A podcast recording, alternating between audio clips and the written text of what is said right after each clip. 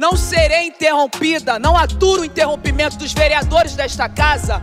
Não aturarei de um cidadão que vem aqui e não sabe ouvir a posição de uma mulher eleita.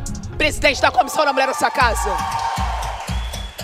11 de maio de 2016. O Senado é o foco de todos os olhares. Nessa data e nesse local, decidia-se pelo afastamento da primeira e única mulher a ocupar a presidência da República, uma das principais páginas do tortuoso processo de impeachment de Dilma Rousseff. Na Casa Legislativa, a senadora negra Regina Souza fazia seu pronunciamento contrário à admissibilidade do impedimento da presidenta. Em resposta imediata, um humorista brasileiro lança uma mensagem no Twitter: Senadora? Achei que fosse a tia do café. O escárnio em forma de pergunta, embora tivesse o um nítido objetivo de provocar risos dos seus seguidores na internet, gerou reações expressivas de concordância e desagravo, repercutindo assim nas redes sociais e, na sequência, em alguns noticiários. Paradoxo da Igualdade, Gênero, Raça e Democracia, de Flávia Rios, Ana Cláudia Pereira e Patrícia Rangel. Você está ouvindo o Não Serei Interrompida. Um podcast que vai mobilizar diferentes gerações de intelectuais e ativistas e articular uma rede representativa onde a voz das mulheres negras é a ferramenta principal no processo de transformação social. Eu sou a Thay, doutoranda em educação, desde sempre trabalhando com educação antirracista e movimento negro, e me afirmando aí na pista enquanto uma intelectual negra. E eu, a Fefa, uma preta enrolada, historiadora, produtora, comunicadora e a dona da voz aqui na Nua Podcasts. E para uma experiência ainda mais completa do Não Serei Interrompida, segue a gente lá no Instagram, arroba Taicelima, arroba Preta da Voz e arroba Nua Podcasts, com S no final. E segue a gente lá no Twitter também, arroba não, underline, serei. E uma novidade, se você quer ser parte da rede aqui do Não Serei Interrompida, manda um e-mail pra gente nsi@nuapodcasts.com.br pode mandar elogio, crítica, sugestão de pauta para os próximos episódios. A gente também quer ouvir a opinião de vocês sobre os episódios anteriores. E se você gostar desse episódio, indica para mais uma pessoa e nos ajude a aumentar ainda mais essa rede de mulheres negras reeducando a sociedade. Eu não vou sucumbir.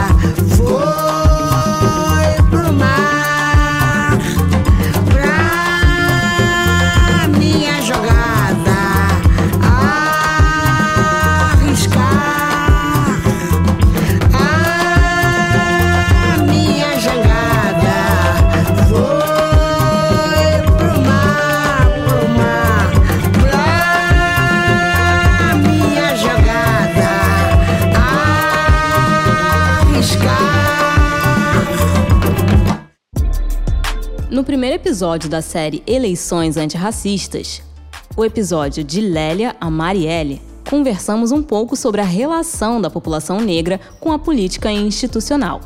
Já no segundo episódio, conversamos com a pesquisadora Gabriele Abril sobre o relatório Para Onde Vamos, lançado pelo Mulheres Negras Decidem, que demonstra o protagonismo das mulheres negras no cenário de lutas da atualidade. Hoje chegamos ao terceiro episódio, onde conversaremos sobre a hostilidade dispensada às mulheres negras na política institucional.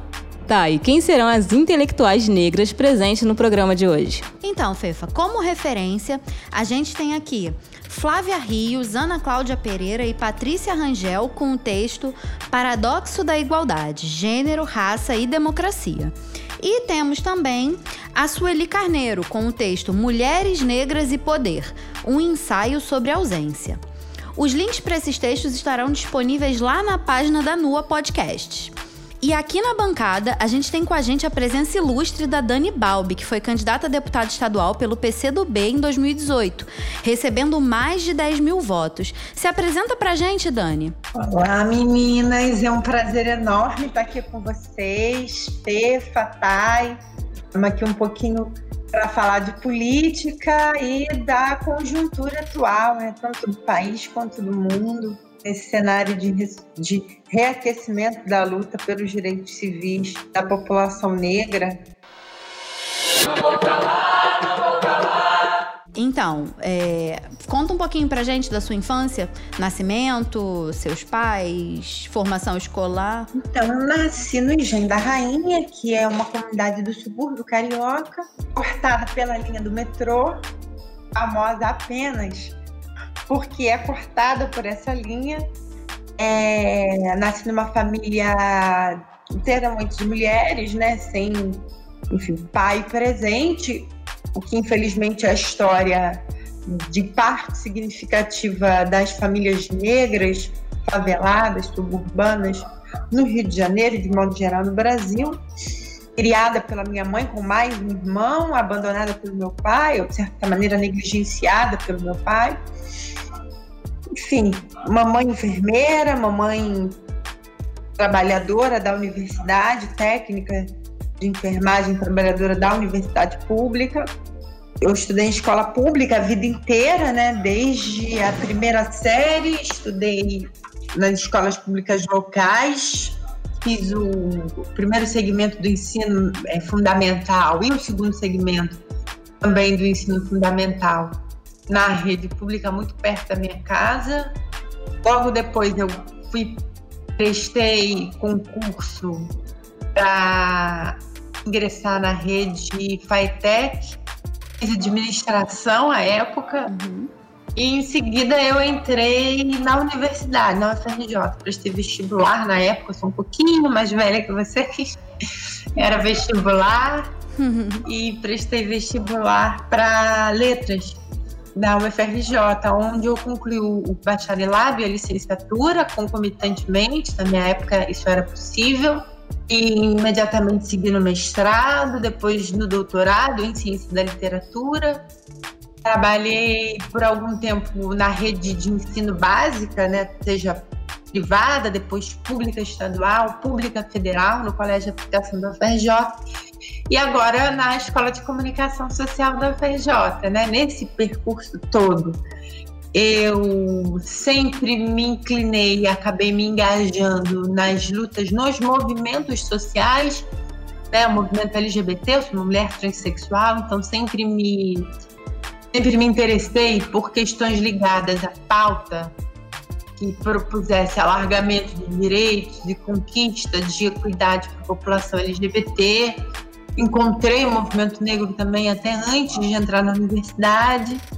Né, na universidade, eu encontrei o movimento de mulheres, continuei militando no movimento negro, no movimento LGBT, no movimento estudantil.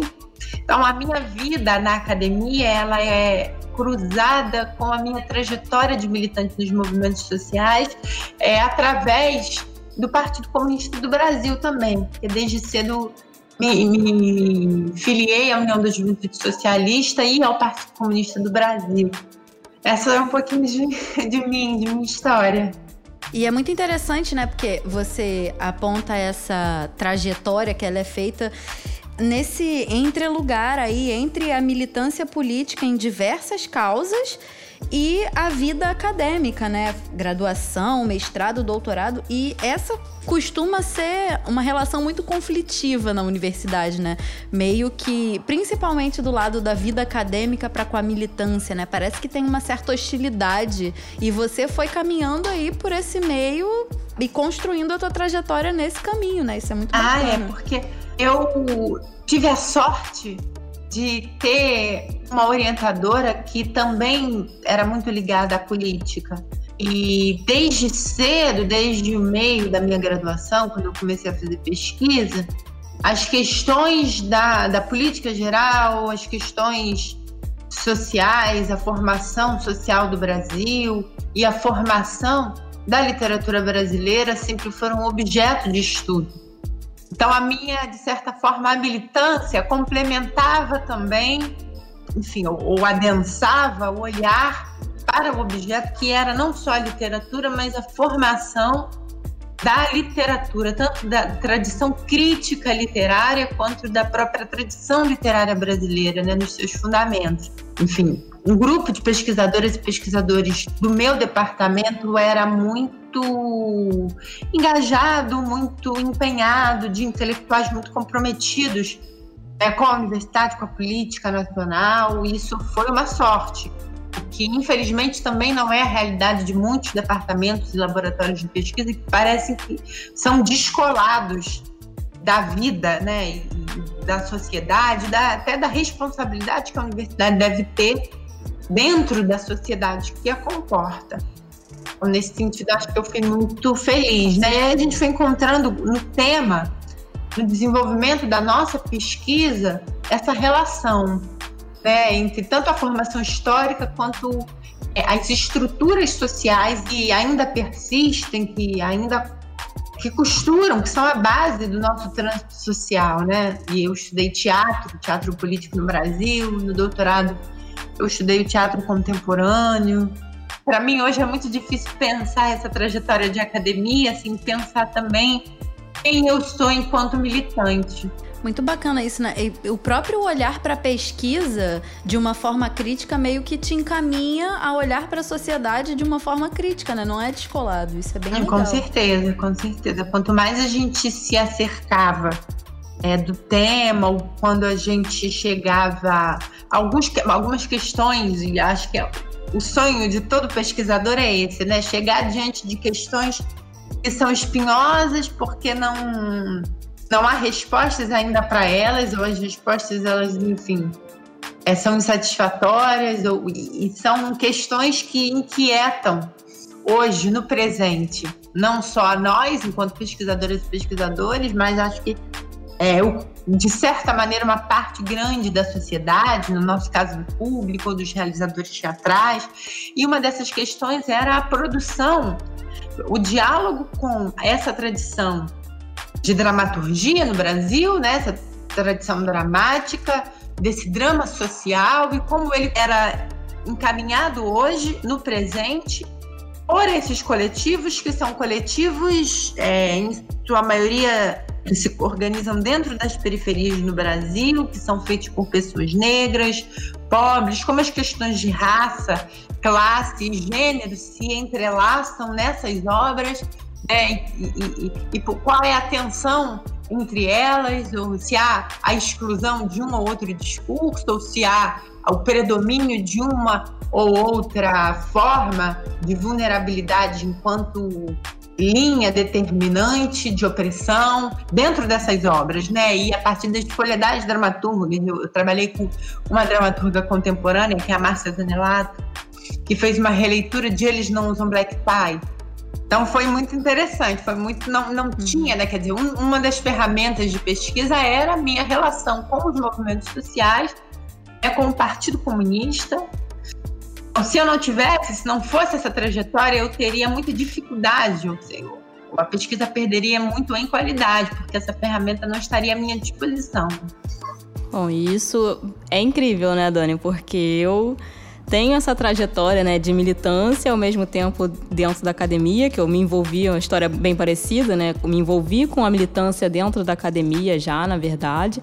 Só que na, na história não é bem desse jeito, né? Ou você segue a carreira acadêmica ou você segue a carreira de militante, é totalmente separado. E é muito legal quando a gente consegue conciliar os dois, né? E muito importante para militância e para academia, principalmente, a gente trabalhar aí essas duas questões juntas, né?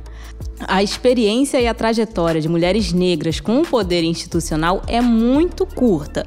A própria Sueli Carneiro diz que falar dessa relação é quase como falar de uma ausência.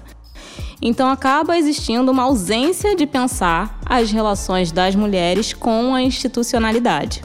E nisso, a sua trajetória, Dani, é super significativa, né? É, e significativa principalmente do ponto de vista para a gente conseguir entender essa relação das mulheres negras com a institucionalidade, né? Porque quando a gente olha, é, a gente não tem tantos casos assim que a gente possa olhar e pensar. O panorama geral da relação de mulheres negras com a política institucional é esse. E a gente não tem, né? Porque é isso, é um lugar que a gente está engatinhando ainda. Então eu acho que nesse sentido, conversar com você e ter acesso a essa tua experiência, essa da, dessa tua relação com a política institucional, pra gente é tipo muito caro, muito importante, né? E aí eu queria, a primeira pergunta que eu queria fazer é justamente o que te levou a transitar desse caminho da política feita nos movimentos sociais, então nessa série de militâncias que você já levava a cabo na sua trajetória, para a disputa da política institucional, essa aí da, dos cargos eletivos, dos partidos. Como foi esse teu transitar nesse meio? Então, É, honestamente, nunca passou pela minha cabeça ser candidata a nenhum cargo eletivo na institucionalidade. Acho que a sociedade brasileira né, foi assaltada, enfim, por uma série de, de. foi assaltada de diversas formas, né? Mas no sentido positivo, acho que a emergência de discursos outrora silenciados fez com que os partidos tradicionais, tanto a esquerda, mas também a direita, é, se repensassem, repensassem novos quadros, novas figuras, né? E a esquerda é, foi, de certa maneira, esses partidos tradicionais foram constrangidos por força da atuação dos movimentos sociais, das lideranças locais, a reposicionar a base no, no, nos espaços de liderança.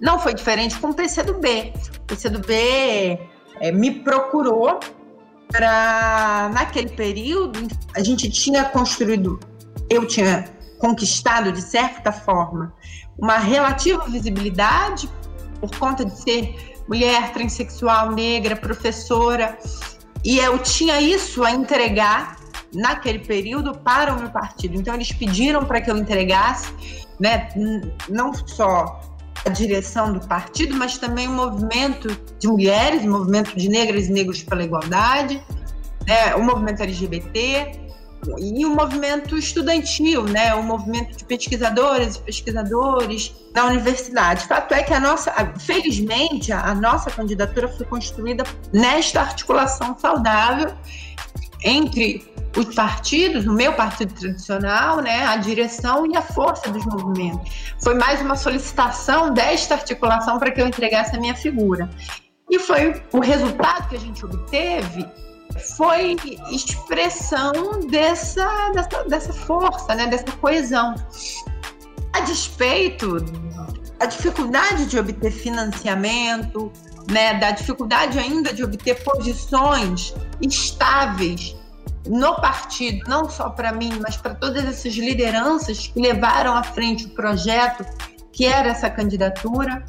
Então, por mais que, dialogando muito com o que você trouxe, por mais que a gente tenha este movimento de tensão saudável entre os partidos, as estruturas tradicionais os movimentos sociais, com eles se relacionam, os partidos ainda resistem muito a apostar né, a sua reformulação em torno de figuras políticas dos movimentos sociais diferentes, mulheres, negras, periféricas, LGBTs, enfim. E, e, e, acho que é por isso que a gente vê tão poucas candidaturas exitosas, né? E tão, tão uma mudança mais significativa do ponto de vista da ocupação das vagas nos parlamentos e da expressão é, dessas figuras públicas de modo geral. Então, dentro dessas experiências que você citou, Dani, uma coisa se destaca, que é a hostilidade às mulheres negras que se relacionam com a política institucional. Isso nas mais diversas partes do processo. Não, e você parece que preveu, assim, a nossa próxima questão, assim, porque é justamente isso, né? É, essa demanda por por reposicionar essa base dos partidos, né, nas figuras de liderança, tem muito a ver com aquele momento também de 2018, né? 2018 foi um ano em que emergiram pelo Brasil todo candidaturas de mulheres negras, e eu acho que isso foi fruto de uma luta histórica que já estava acontecendo e que já estava em curso dos movimentos de mulheres negras, mas que caminhava com um certo ritmo, né? E que foi um, um ritmo que, de certa maneira, foi acelerado pelo aquele episódio trágico do assassinato da Marielle, né? Então, eu acho que nesse sentido ficou gritante a necessidade de ter mulheres negras que ocupassem esse espaço e isso se alastrou pelo país inteiro. Então, uma série de candidaturas de mulheres negras emergiram e fizeram inclusive, de certa maneira, os partidos serem chamados a essa responsabilidade, né? De reposicionar mulheres negras nesse espaço de cargos eletivos e tudo mais. E Aí é aquela questão, acho que você já estava até comentando sobre isso, né? Em 2018 acabam emergindo essas candidaturas de mulheres negras, mas a gente sabe que o jogo político e o jogo eleitoral, ele é mais do que você ter um número e ser uma candidata, né? É certamente muito mais do que a representatividade. Então, a representatividade é fundamental, mas ela tem que vir, né, atrelada a uma série de outras coisas. E aí a gente ficou se perguntando em relação a outras candidaturas brancas que foram colocadas naquele mesmo momento que a sua candidatura foi colocada, e aí pensando não só dentro do seu próprio partido, mas de maneira geral, né? Pensando nessa relação candidaturas de mulheres negras e candidaturas de pessoas brancas.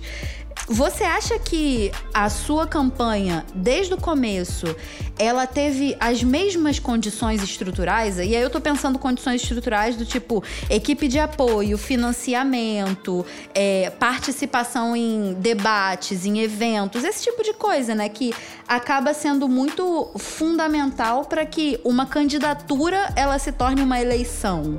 Como é que você acha que foi essa relação dentro da sua candidatura? Ah, perfeita a, a colocação. Porque não? De saída, posso dizer que estruturalmente a gente teve muitas dificuldades dificuldades de financiamento, dificuldades é, de encontrar canais, pelo menos os canais da mídia corporativa, né, ou das formas de, de mídia mais tradicionais.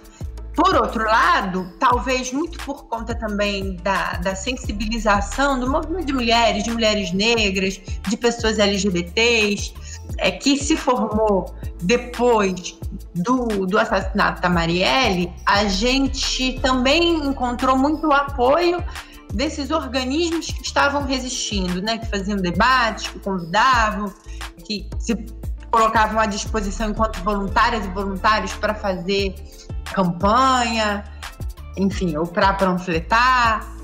É, então, o mais legal foi que, diante da total inviabilidade da candidatura, a gente encontrou outras pessoas, sobretudo mulheres, muito também inviabilizadas, com organismos ou entidades, enfim, ou é, coletivos dos quais participavam, que acolheram né, essas candidaturas. E, e isso certamente pesou é, no que houve de bom nesse resultado, mas dentro, inclusive dentro do próprio partido, né, foi muito difícil conseguir tudo, conseguir tudo. A gente não conseguiu quase nada dentro do próprio partido.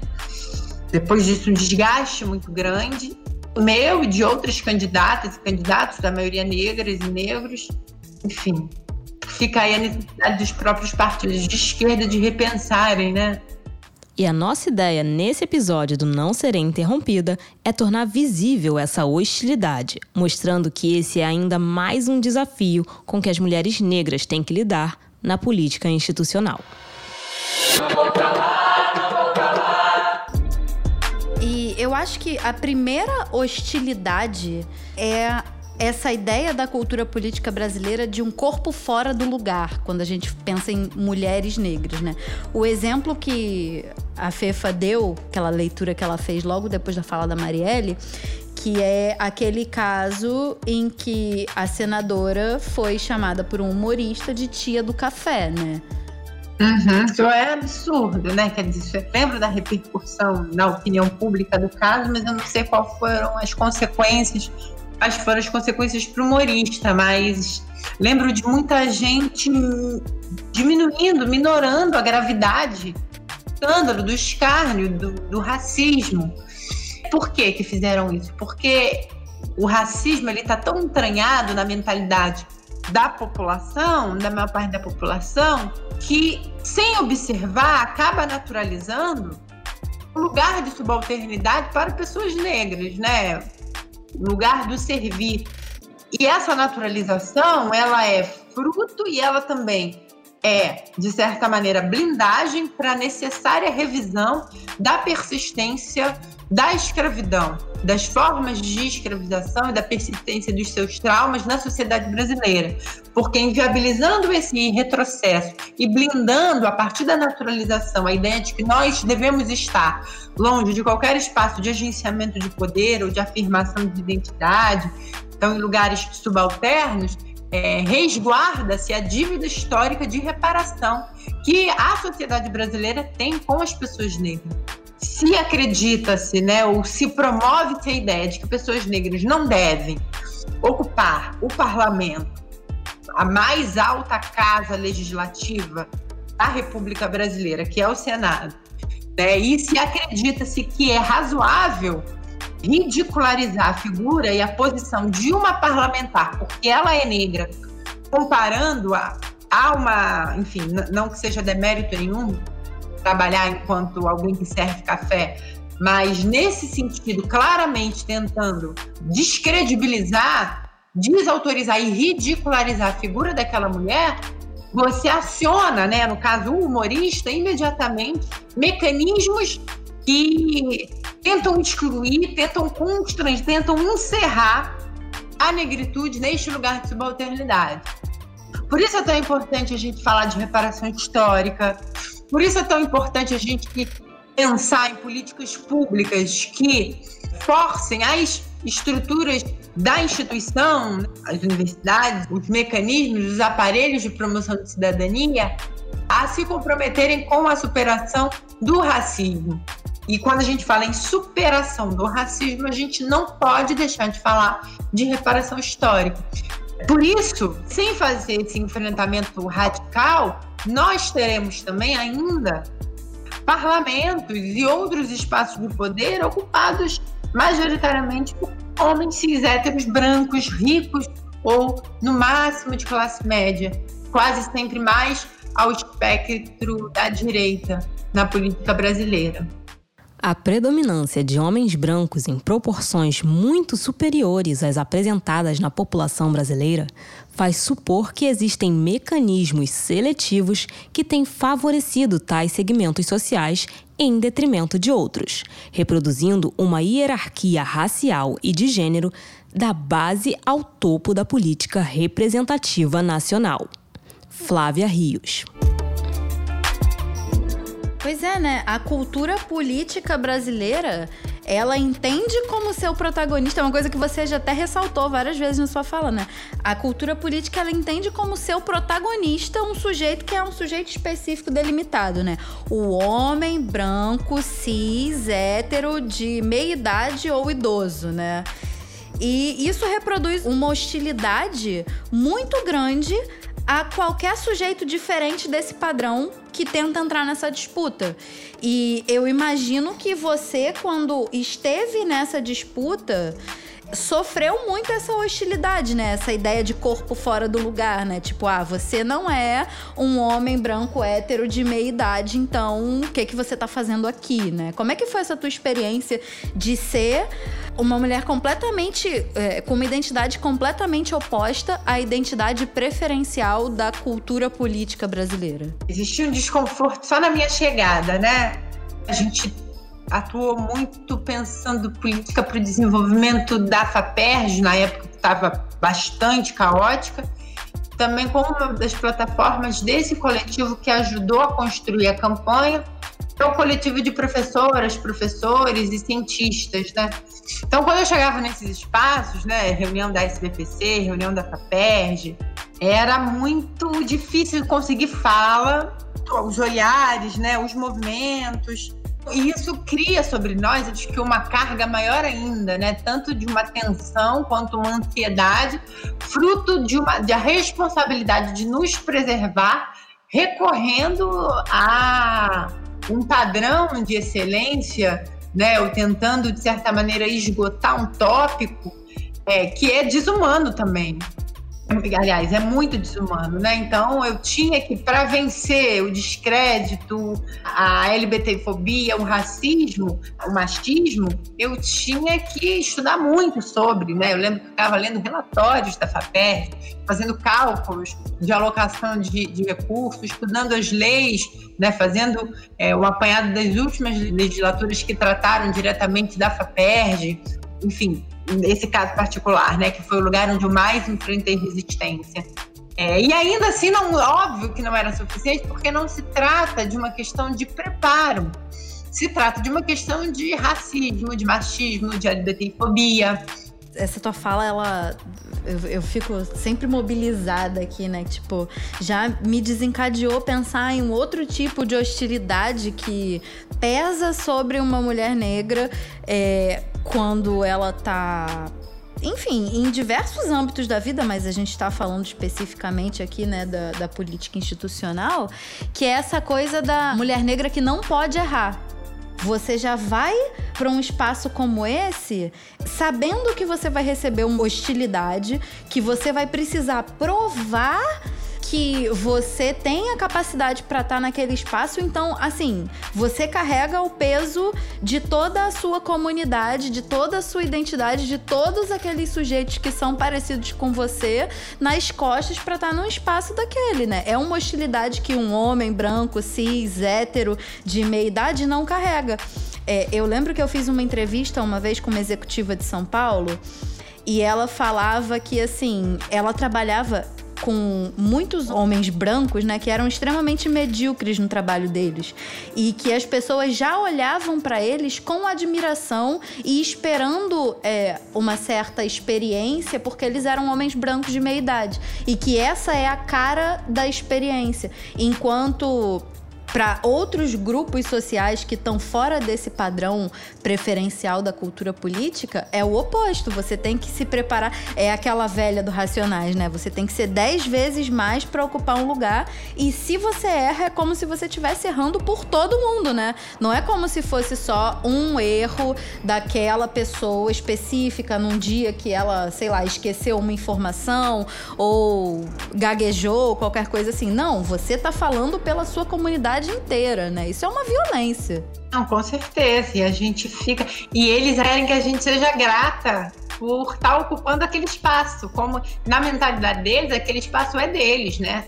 É, lembro, enfim, de ter sofrido isso diversas vezes na minha trajetória no mercado de trabalho. É, nossa, de forma muito marcante.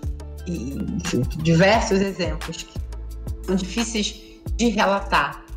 A comunidade negra norte-americana chama isso de black tribute, né? Que é o tributo que se paga, é, que é geralmente um percentual maior que a pessoa negra precisa pagar para ocupar um espaço de cidadania, não é nem de poder às vezes, né? Um, espaço no mercado de trabalho, ele é uma condição de efetivação da cidadania. Um bom exemplo disso pode ser encontrado na reportagem que Sueli Carneiro comenta em seu texto.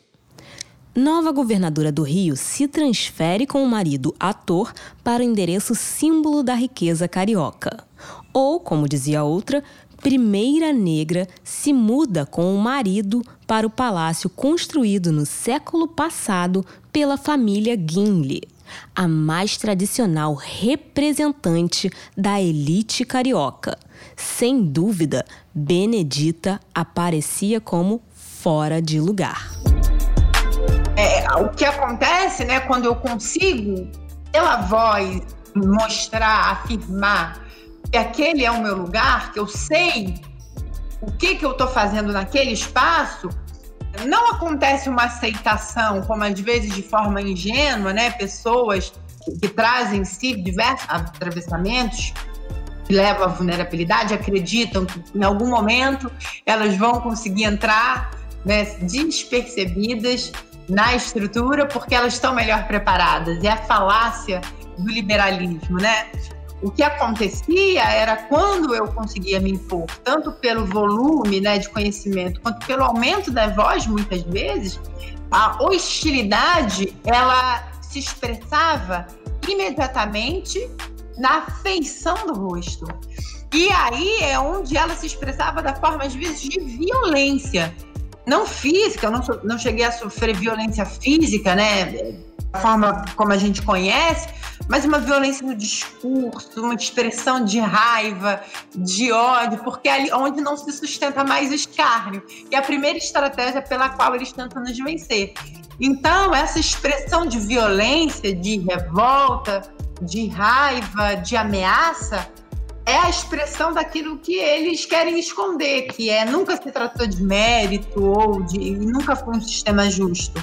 É porque eles não suportam que nós ocupemos aquele lugar. E quando nós demonstramos que nós não o ocupamos por nada mais, além da nossa cor, ou da nossa situação de mulheres, ou da nossa situação de pessoa LGBT, eles se sentem é, liberados para usar conosco a violência que eles usavam com os nossos ancestrais. Exatamente, Dani. Essas hostilidades estão todas interligadas e têm total relação com as memórias coloniais que afetam diretamente a vivência das mulheres negras. Nós começamos falando sobre o corpo fora de lugar e isso já levou a gente para a política do medo, que é uma hostilidade que nós ainda vamos aprofundar no nosso último bloco. Mas para além dessas duas que a gente mencionou aqui, existe uma outra que está diretamente relacionada ao quanto se investe de fato para que a candidatura de uma mulher negra deixe de ser uma representatividade vazia e passe a ser um projeto de partido, um projeto de país um projeto de cultura política, para que essa candidatura tenha possibilidades reais de eleição. E essa é uma hostilidade que é muito grande, né? Que é uma espécie de solidão da candidatura negra, né? Se é que a gente pode se apropriar daquele termo da solidão da mulher negra. Esse é um dos outros aspectos, dos outros é, recortes da vida de uma mulher negra em que na política institucional isso se manifesta, né? É, com certeza. Eu vi isso acontecer em todos os partidos de esquerda eu não posso falar da direita porque eu não tenho relação com os partidos de direita, felizmente. Mas e por que, que eu bato na tecla, né? Porque isso é um movimento que eu vejo se repetir hoje, 2020. Existe uma tentativa de apropriação da pauta, da figura da mulher negra mas há, não há nenhuma, nenhum esforço real de viabilizar a candidatura dessas mulheres. Né? E eu não vi isso em todos os partidos, uma série de mulheres com quem eu me relacionei durante a minha campanha de 18, nem todos os partidos que a gente pode considerar do espectro da esquerda da política brasileira. Muitas reclamavam de falta de estrutura, de falta de financiamento, de falta de apoio dentro dos próprios partidos, de apoio político. Né? Eu via disparidades, grandes figuras, algumas delas felizmente conseguiram se eleger, que tinham pouquíssimo recurso e que tinham, do ponto de vista da avaliação da adesão à candidatura, muito mais chances de conseguir a vaga no parlamento do que outras figuras de homens brancos, cis, héteros que tinham candidaturas extremamente bem estruturadas. Você ficava, meu Deus! É, são questões assim, para a gente pensar. E como essas candidaturas conseguiram se eleger? Com certeza, as que conseguiram se eleger foi porque venceram é, descredibilização, desfinanciamento das próprias campanhas, desinvestimento. É, e claro que num partido pequeno, desinvestimento, desfinanciamento, ele tem uma cara. Ele percentualmente é muito menor, mas num partido um pouco maior, desfinanciamento, desinvestimento, ele é, ele precisa existir a partir da comparação entre o, o, volume de recursos, né? Então não tem a menor sentido você pensar num partido grande, com potencial, com figuras públicas consolidadas, investir num volume de recursos três, quatro vezes maior numa candidatura sem viabilidade de um homem, de um senhor, enfim, branco, cis hétero, e muito menos, né, três, quatro vezes menos na figura de uma mulher jovem, com trajetória, com história no movimento social. Isso é um exemplo, né? Isso aconteceu em todos os partidos de esquerda que eu, candidaturas que eu acompanhei, que eu ouvi relatar, né? Isso se repete, né? E ainda, ainda é a dinâmica que gera, né, infelizmente, a relação das mulheres negras com os seus partidos, com a, afirmação das suas candidaturas.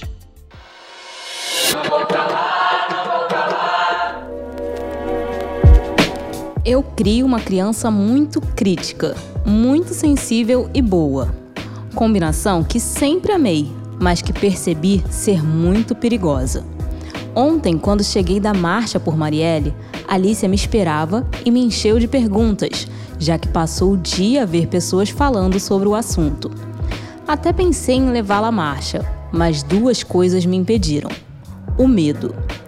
O desejo de que sua primeira marcha fosse de luta e não de luto. A marcha foi linda e hoje acredito que pode ter sido a semente de novos tempos, mas ontem, para mim, foi um dia de luto. Nem o ódio estava dando conta de segurar a dor. Diante de todas as perguntas da Alicia, senti a necessidade de explicar o que houve com Marielle, de uma maneira muito franca, com toda a realidade. Senti a necessidade de explicar-lhe que esse mundo anda uma desgraça e por isso não a levei, mas que cabe a nós torná-lo melhor e que esse episódio desgraçado precisa ser para nós um marco motivador de transformação. Expliquei que a única transformação possível vem da gente, mas ela é uma criança muito crítica, boa e sensível, e isso é perigoso.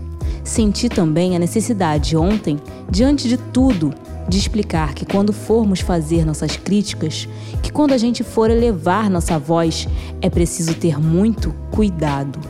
É preciso ver o entorno. É preciso aprender a se proteger. Vivo na tensão entre querer um mundo melhor para ela e saber que ela é o meu mundo. Nos abraçamos, choramos e ficamos ali por uns minutos. Acho que ontem muitas conversas terminaram assim.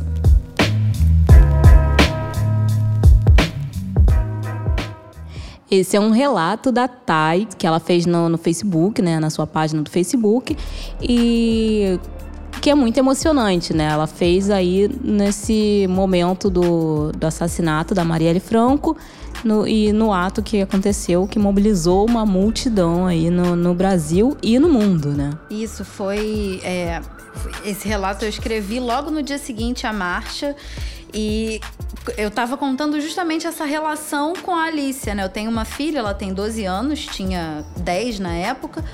E eu acho que é, esse, esse relato me, me rememora um momento de muita dor, mas eu acho que ele é muito pungente para entender a última hostilidade que a gente elencou aqui, que também ficou para o final porque ela é a mais violenta de todas, né? que é a política do medo. Um dos maiores medos da minha mãe é que eu me envolva com política institucional, né? Ela sempre viu que eu me envolvo muito com política, com movimento social, que eu falo muito, que eu tô sempre indignada com alguma coisa, e ela cresceu alimentando esse medo da política institucional. Então ela tem medo e depois da, da morte dela ela passou a ter dez vezes mais medo. No começo desse desse, dessa série, Eleições Antirracistas, ela veio para mim e falou assim: é, Tayara, você sabe, né, que se um dia você se candidatar, eu vou falar mal de você, para você não ser eleita. Ela alimenta um medo que é absurdo.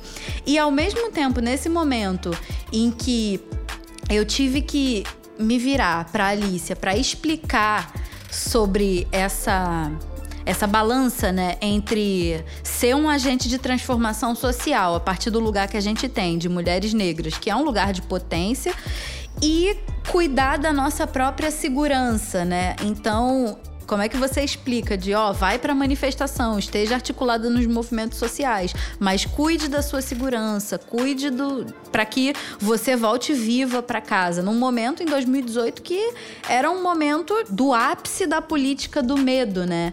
Essa política, ela é alimentada sobretudo pela violência física.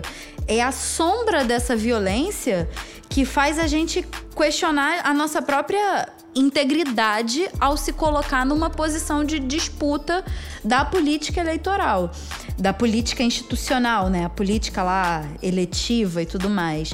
E aí, você se candidatou em 2018 com todas essas hostilidades que a gente já comentou, né, do corpo fora de lugar, da solidão da candidatura negra, você ainda se candidatou num ano que era um ano de política do medo total, né? Um ano em que começou com o pior espectro da sociedade tentando mandar uma mensagem de política do medo, de medo para mulheres negras nessa disputa institucional. E aí eu queria saber como foi para você, porque deve ter sido uma, uma questão muito sensível, né? Qual foi a sensação e a experiência de uma candidata negra? É, já com todas essas hostilidades contra você, né, voltadas para você, naquele contexto, no mesmo ano que uma mulher negra foi assassinada, justo pela sua atuação política institucional. Não foi fácil, mamãe. Você falando da sua mãe, também lembrei da minha mãe muito receosa da mesma maneira também, é um grupo muito bonito de amigas, né? Que organizou, que dirigiu a campanha, preocupadas com a minha segurança. Eu, eu moro sozinha, né? Na época eu já morava sozinha. Então, é, a gente tinha uma certa preocupação com, o trajeto, com segurança, com enfim, recolhimento com estar nas agendas acompanhadas, com rota de fuga, mas ao mesmo tempo também com a certeza de que não poderíamos sair das ruas, porque se a gente sai, eles venceram. O que eles querem é que a gente, que o medo nos paralise. A gente permite, a gente entrega a vitória para eles, né? E lutar e resistir. Eu acho que é bem por, a, por onde você falou. Se a gente se organiza na luta, a gente precisa cuidar da nossa vida, porque a nossa vida também é, além de instrumento de luta, uma forma de resistência, não só porque ela está nas trincheiras, mas porque a vida de mulheres negras, na sua beleza, na sua plenitude, na sua potência, é resistir. E eu sempre digo que a felicidade da mulher negra é talvez a arma mais impactante o maior potencial que nós temos. Então, nós precisamos cuidar da nossa vida, da nossa felicidade, da nossa saúde em todos os sentidos também, porque é, é isso, no limite, que eles não suportam, que eles querem tirar da gente. É, a, nossa, a nossa potência, a nossa, a nossa energia, a nossa vitalidade, a nossa humanidade, a nossa integridade era nesse lugar. E aí, nesse sentido, fazer uma campanha que fosse, diante de todas as adversidades, feliz, alegre, cheia de sorrisos, cheia de esperança. Uma campanha que foi marcada, né? foi dirigida por mulheres, foi construída por mulheres, mulheres muito diversas, muito diferentes, de diversos backgrounds, de diversos lugares e espaços que tinha uma energia, né? A gente sentia que a gente chegava no espaço acolhida, acompanhada, a gente brincava das próprias agruras e das adversidades da campanha é, se protegia muito, né? Criava formas de estar juntas o tempo inteiro, seja na minha casa, seja na casa de outras companheiras. É, acho que é isso, né? Essa, essa questão dessa, dessa mulheridade que se organiza, que tem uma expertise de sobrevivência e que nunca, não abre mão de modo nenhum da sua humanidade, né? Que muitos vão dizer a sua alegria, ou a sua esperança, ou a sua energia, o seu otimismo, mas eu gosto de chamar isso tudo, essa experiência, essa, essa tecnologia de sobrevivência das mulheres, especialmente das mulheres negras, que está muito ligada a essa afirmação, essa potência, essa energia, é uma tecnologia de vida, uma tecnologia de sobrevivência gestada de muitos anos, né, muito tempo, para resistir a escravidão, a escravização mais direta. E foi assim que a gente foi indo, né? Dessa pegada que a gente foi conseguindo continuar a nossa campanha. Isso me deu muita força para em alguns palanques, a gente enfrentou um dos últimos palanques que a gente fez foi com fascismo diretamente, né? Dois candidatos a deputado estadual, infelizmente eleitos, é, é, do partido, de um partido fascista ou de cariz fascista, é, atacando a gente na universidade com uma retórica absolutamente violenta e ali éramos eu, mais outras candidatas negras, nós nos organizamos, perguntamos entre nós. Né? Eu lembro de um evento na PUC também, que uma candidata, felizmente foi eleita, negra, é, a gente criou uma estratégia de perguntar e responder para si mesmas, para que a gente pudesse neutralizar o predomínio daqueles homens brancos naquele espaço que é uma PUC, que é uma universidade muito tradicional, muito elitista. Eu acho que foram essas estratégias, enfim, de sobrevivência, de resguardo, de proteção, é, de sobrevivência em todos os sentidos, tanto no atravessar da campanha, quanto de se proteger mesmo dessa, dessas ameaças que são essas candidaturas, que são esses movimentos organizados de cariz fascista. Nossa, é incrível a sua fala, Dani. A, a Thay já tá aqui fazendo coraçãozinho de apaixonado, já ganhou mais uma fã, porque eu já sou fã, né? Ganhou mais uma agora, né? Ah, também, agora tenho mais outra ídola.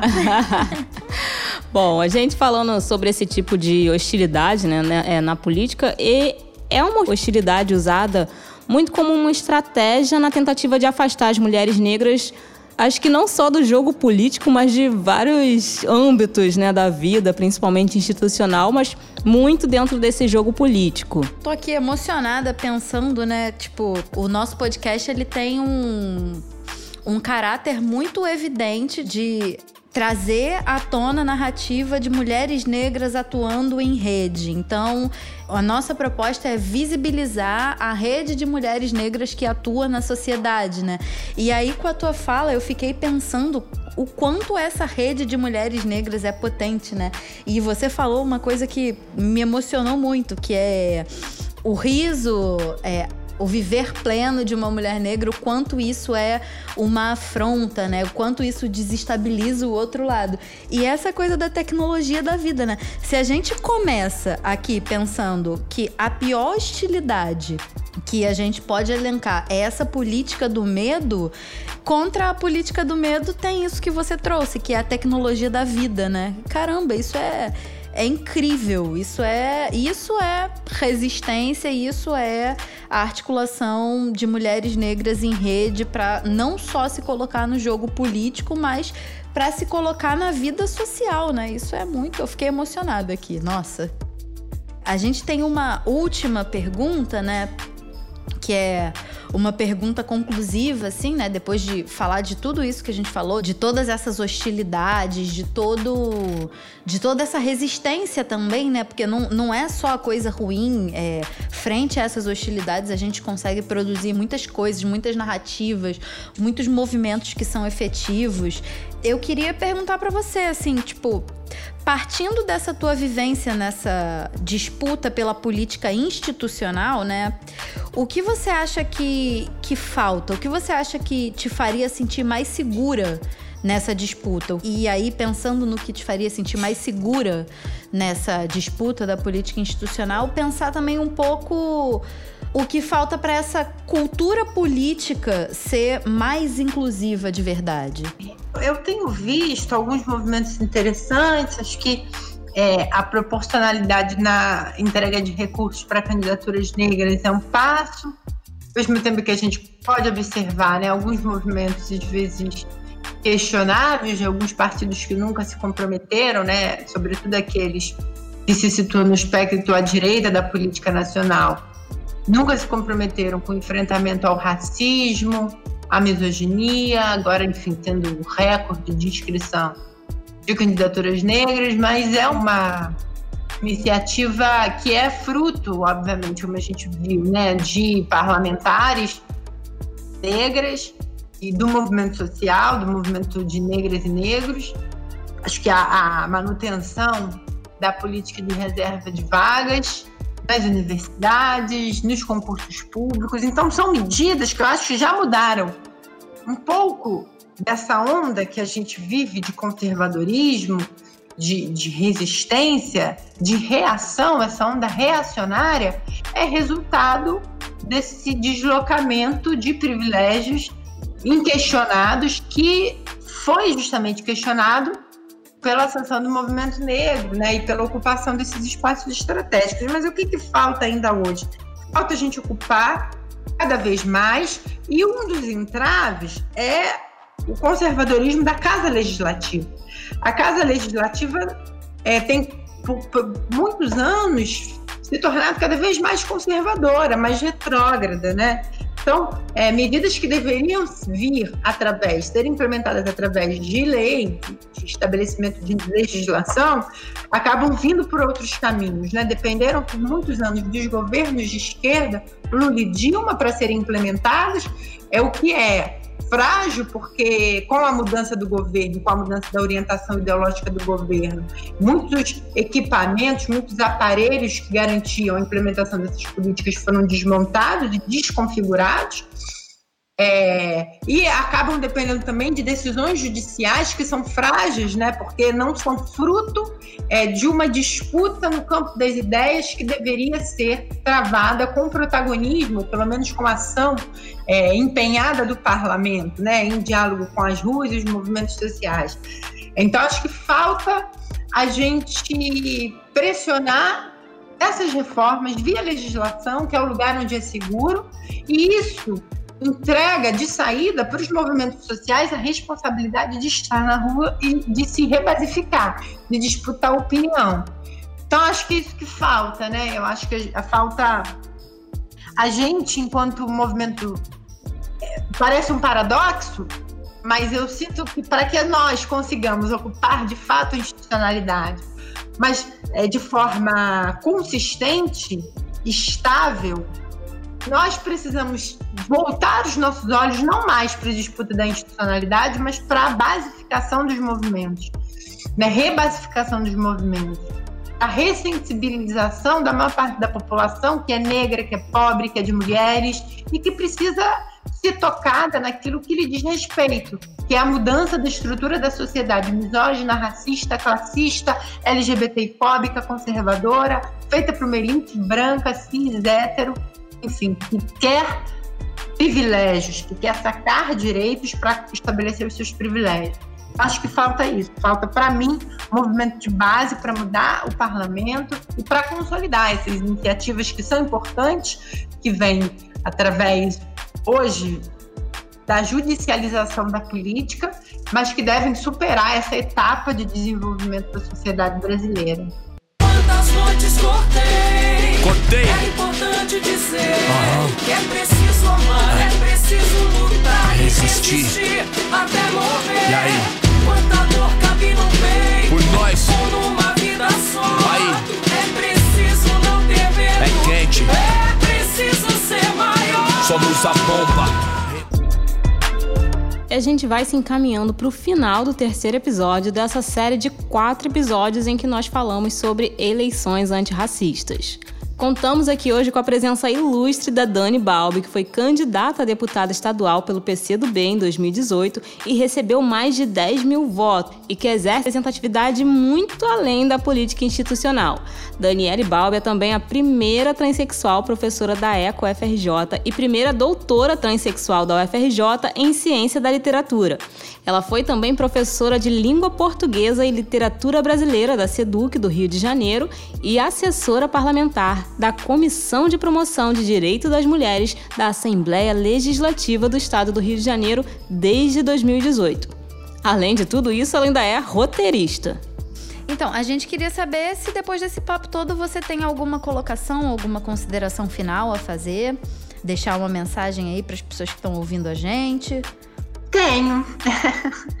é muito breve, enfim, queria que nós nos reconhecêssemos como um país fraturado pelo racismo, porque cada vez mais eu me convenço que me convenço mesmo que as causas dos nossos problemas estruturais estão no racismo na forma tão cruel como se organizou a sociedade brasileira tendo a raça como um dos elementos que organizaram, que informaram enfim, o mundo do trabalho, que informaram as relações domésticas, que informaram o acesso aos mecanismos regulados e reguladores que efetivam cidadania.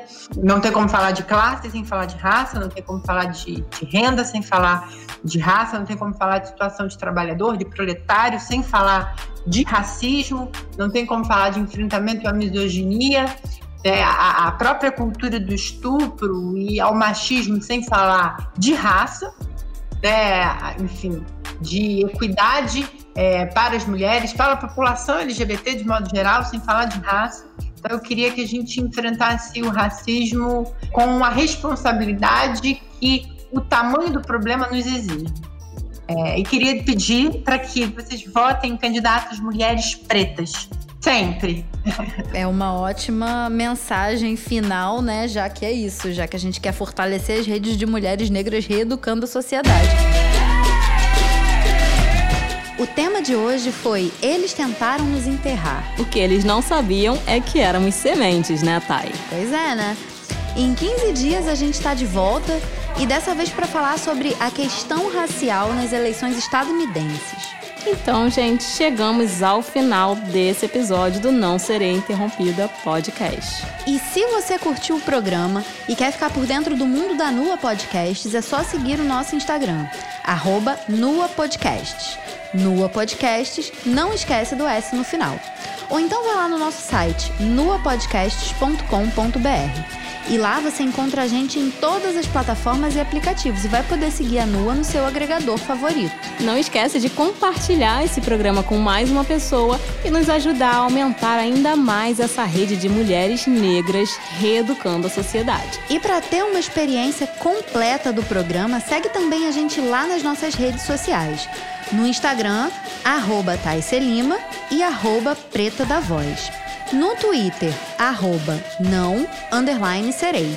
E no e-mail, nsi@nuapodcasts.com.br. E se você tiver alguma dúvida sobre eleições estadunidenses, aproveita que a hora é agora. Manda sua questão que a gente vai responder no próximo episódio.